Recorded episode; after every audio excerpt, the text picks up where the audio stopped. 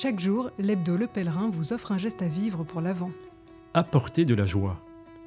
Mettre de la joie comme on met la table, comme on allume un fagot dans une cheminée.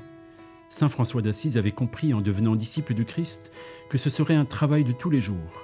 Mettre une joie profonde, confiante, simple, là où ne règne que tristesse et rancœur.